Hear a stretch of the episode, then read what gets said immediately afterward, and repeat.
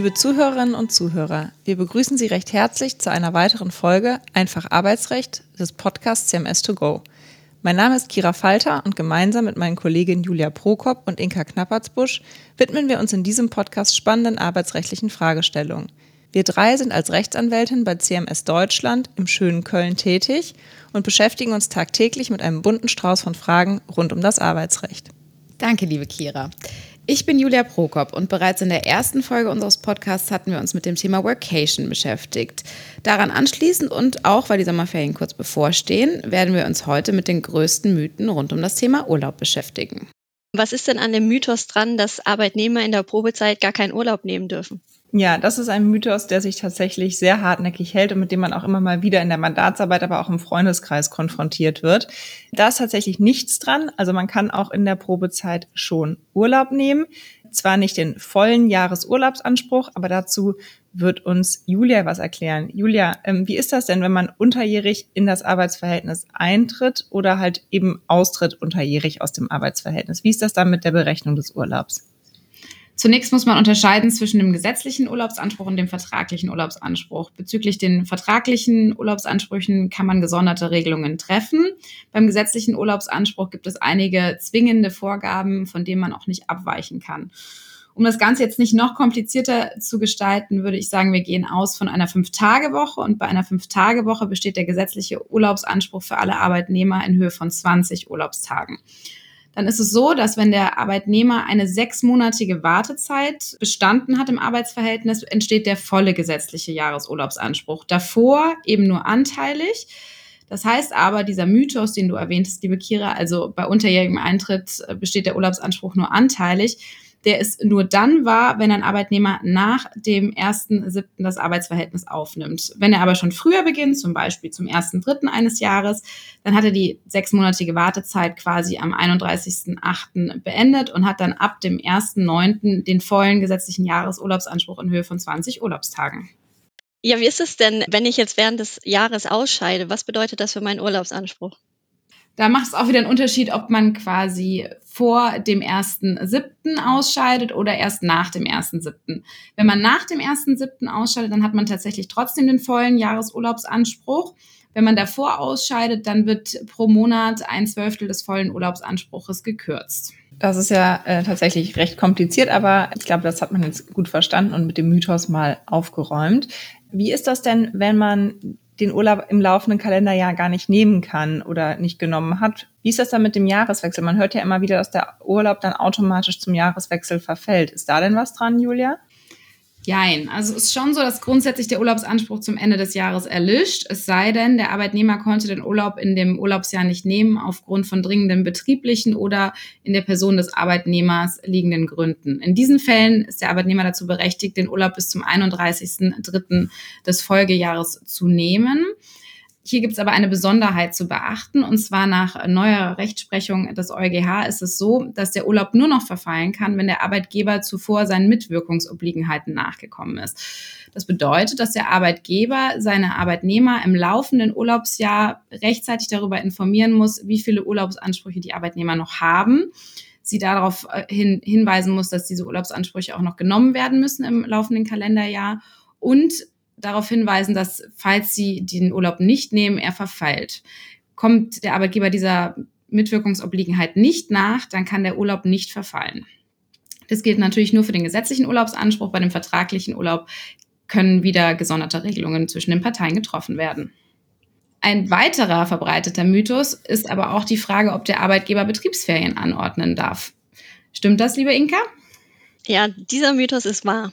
Das heißt also, ähm, wenn ein Arbeitnehmer beispielsweise 30 Urlaubstage hat und der Arbeitgeber Betriebsferien anordnet, zum Beispiel über Ostern, im Umfang von acht Urlaubstagen, dann kann der Arbeitnehmer nur noch 22 Urlaubstage selber verplanen. Wichtig ist vielleicht noch zu wissen, dass die Anordnung von Betriebsferien der Mitbestimmung unterliegt. Das heißt also, in Betrieben mit Betriebsräten ist darüber eine Betriebsvereinbarung zu schließen.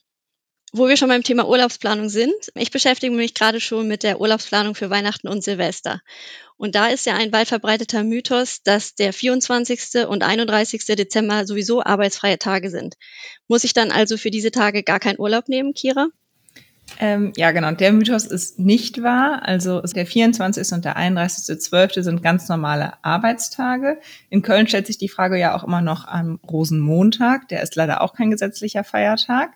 Ähm, oftmals ist es so, dass in vielen Betrieben diese Tage arbeitsfrei sind, ohne dass sie einem vom Urlaub abgezogen werden. Das ist natürlich toll, wenn der Arbeitgeber sich darauf einlässt. Wenn die Tage nicht frei sind, gibt es auch oftmals die betrieblichen Absprachen, dass man nur einen halben Tag Urlaub einreichen muss. Da ist es vielleicht ganz interessant zu wissen, dass das Bundesurlaubsgesetz keine halben Urlaubstage kennt. Also auch da kommt der Arbeitgeber den Mitarbeitern insofern entgegen, dass man dann mit einem Tag sowohl Weihnachten als auch Silvester frei machen kann. Ähm, streng nach dem Gesetz gesehen müsste man zwei volle Tage Urlaub einreichen, um an diesen Tagen nicht zu arbeiten. Ist es denn so, Julia, dass der Arbeitgeber verlangen darf, dass der Arbeitnehmer bereits zum Jahresbeginn seinen gesamten Jahresurlaub planen muss? Ja, das ist ein wahrer Mythos. Und zwar grundsätzlich kann der Arbeitgeber verlangen, dass alle Arbeitnehmer sich zu Jahresbeginn in eine Urlaubsliste eintragen. Diese Urlaubsliste dient dann quasi dazu, dass der Arbeitgeber anhand der Liste die Urlaubstage der einzelnen Arbeitnehmer festlegen kann. Gerade in diesem Zusammenhang wollen dann natürlich auch viele Arbeitnehmer, die schulpflichtige Kinder haben, besonders berücksichtigt werden in den Schulferien und dort die Urlaubstage nehmen dürfen. Ist das denn wahr? Können quasi Eltern schulpflichtiger Kinder bevorzugt berücksichtigt werden?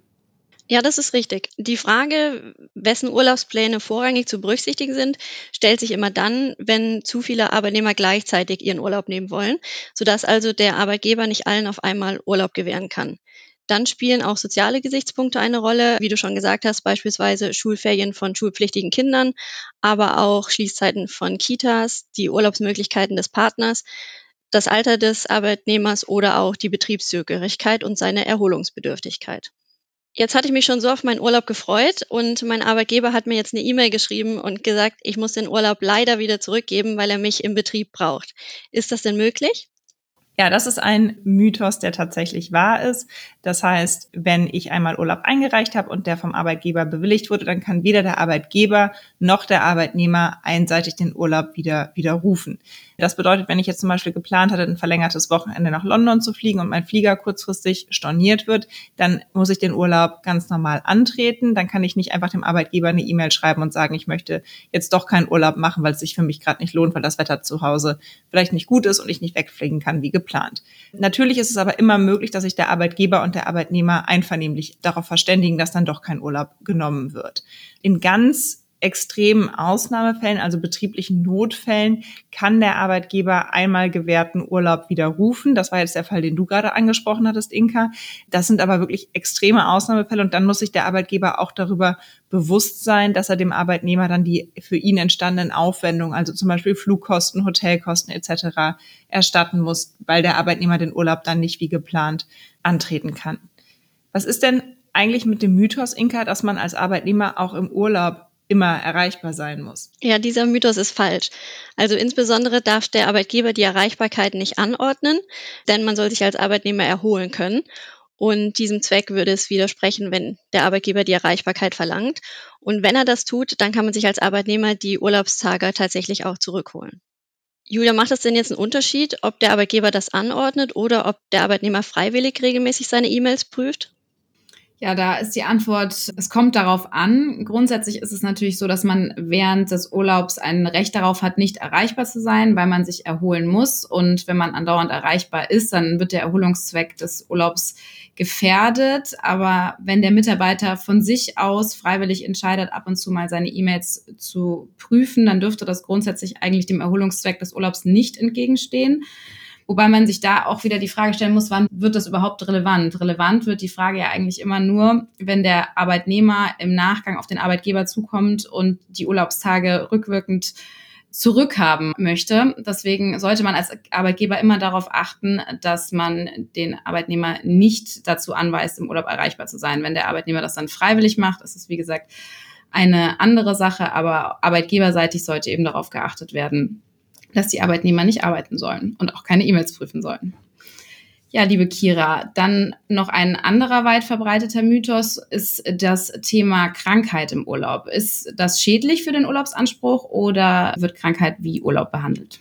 Mhm. Das ist so ähnlich wie das, was du auch gerade angesprochen hast. Mit diesen Themen haben wir dann in der Beratungspraxis tagtäglich eigentlich mal dann zu tun, wenn es äh, Konflikte zwischen Arbeitgeber und Arbeitnehmer darüber gibt, wie viele Urlaubstage einfach noch bestehen. Das ist ja meistens dann der Fall, wenn ein Arbeitnehmer aus dem Arbeitsverhältnis ausscheidet und man sich nicht mehr ganz so grüne ist, sage ich mal. Und dann wird oftmals darüber diskutiert, wie viele Urlaubstage habe ich eigentlich noch. Und dann gibt es auch oftmals das Thema, dass Mitarbeiter sagen, sie waren aber krank während ihres Urlaubs. Und da muss man ganz klar sagen, Urlaub und Krankheit schließen sich gegenseitig aus. Das hat was mit dem von dir eben schon oder angesprochenen Erholungszweck zu tun.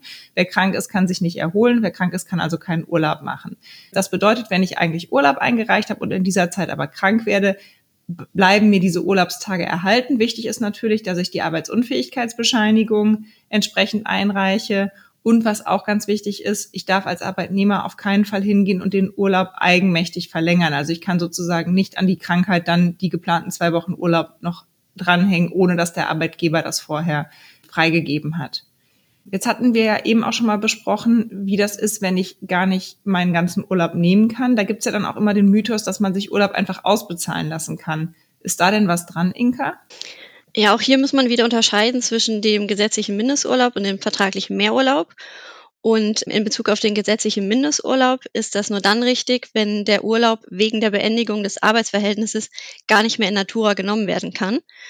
Hingegen gilt in Bezug auf den vertraglichen Mehrurlaub, dass Arbeitgeber und Arbeitnehmer da frei vereinbaren können, ob dieser bereits im laufenden Arbeitsverhältnis abgegolten werden kann. Wow, das waren ganz schön viele Mythen. Wir hoffen, dass wir Ihnen ein bisschen Licht in das Dunkel zum Thema Urlaub bringen konnten. Das war unser Podcast Einfach Arbeitsrecht aus der Reihe CMS to Go. Wir freuen uns bereits jetzt auf die nächste Folge.